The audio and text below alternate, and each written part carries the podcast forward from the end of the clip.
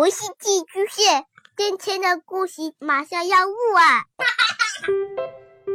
孩子的世界充满了色彩和欢乐，用有温度的声音讲你爱听的故事。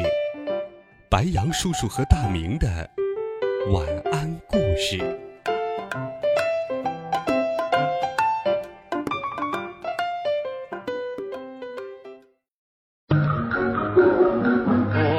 小朋友们、同学们，大家好，欢迎收听白羊叔叔讲故事。今天，白羊叔叔继续给你准备了聪明的阿凡提的故事，一起来听真假阿凡提。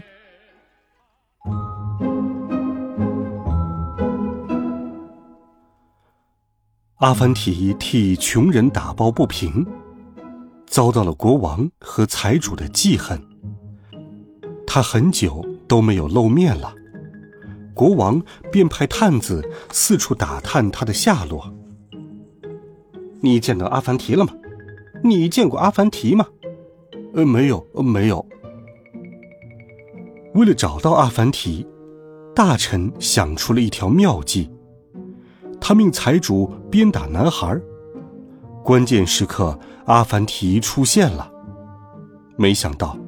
阿凡提竟向着财主说话：“这个孩子该打，该打。”他让男孩继续吃鞭子。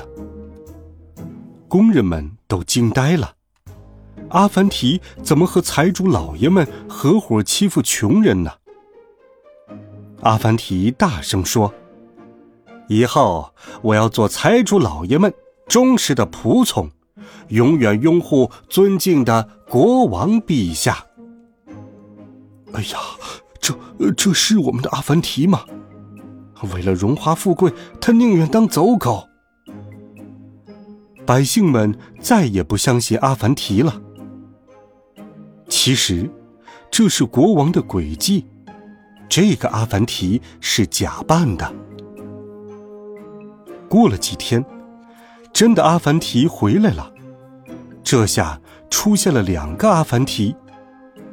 百姓比比大胡子，又比比包头，可还是辨不出真假。假阿凡提和真阿凡提争执不休，都说对方是骗子。你是骗子，你是骗子。老工人问：“那你们说说，如果吃了老鼠怎么办？”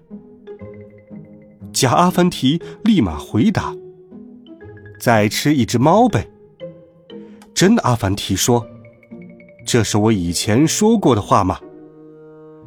老工人问了很多关于阿凡提的事，可每次都被假阿凡提抢先回答。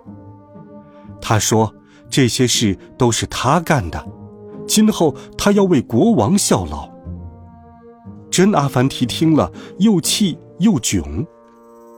老工人爽朗的笑了，哈哈哈哈！谁帮穷人说话，谁就是真的阿凡提。百姓们把阿凡提高高抬起，欢迎他的归来。假阿凡提急得直跺脚，提出要比赛治病。第二天。城里的人全都聚在王宫前观看比赛。不远处的凉棚下站着很多病人，有瞎子，有瘸子，他们都是财主老爷找来装病的。一个假盲人摸索着走上来，假阿凡提装神弄鬼，蹦蹦跳跳，治好了他的眼睛。假病人奉承道。呃，这呃，这应该感谢最伟大的国王陛下。小女孩赶着鹅群来啄这群假病人，他们被啄得到处乱蹦，百姓看了不禁暗笑。瘸子们蹦得可真高，瞎子们躲得可真快。轮到阿凡提治病了，他找来绳子，让毛驴拉拽凉棚的柱子。眼看凉棚要塌了，病人们拼命往外跑，病一下子都好了。穷人们欢呼雀跃，再次把阿凡提抬了起来。国王气得大骂财主和假阿凡提。假阿凡提刚要辩解，国王一把揪掉了他的假胡子，把他关了起来。阿凡提在百姓们的簇拥下离开了王宫。好了，孩子们，这一集阿凡提的有趣故事，白杨叔叔就给你讲到这里。温暖讲述，为爱发声。我们明天见，晚安，好梦。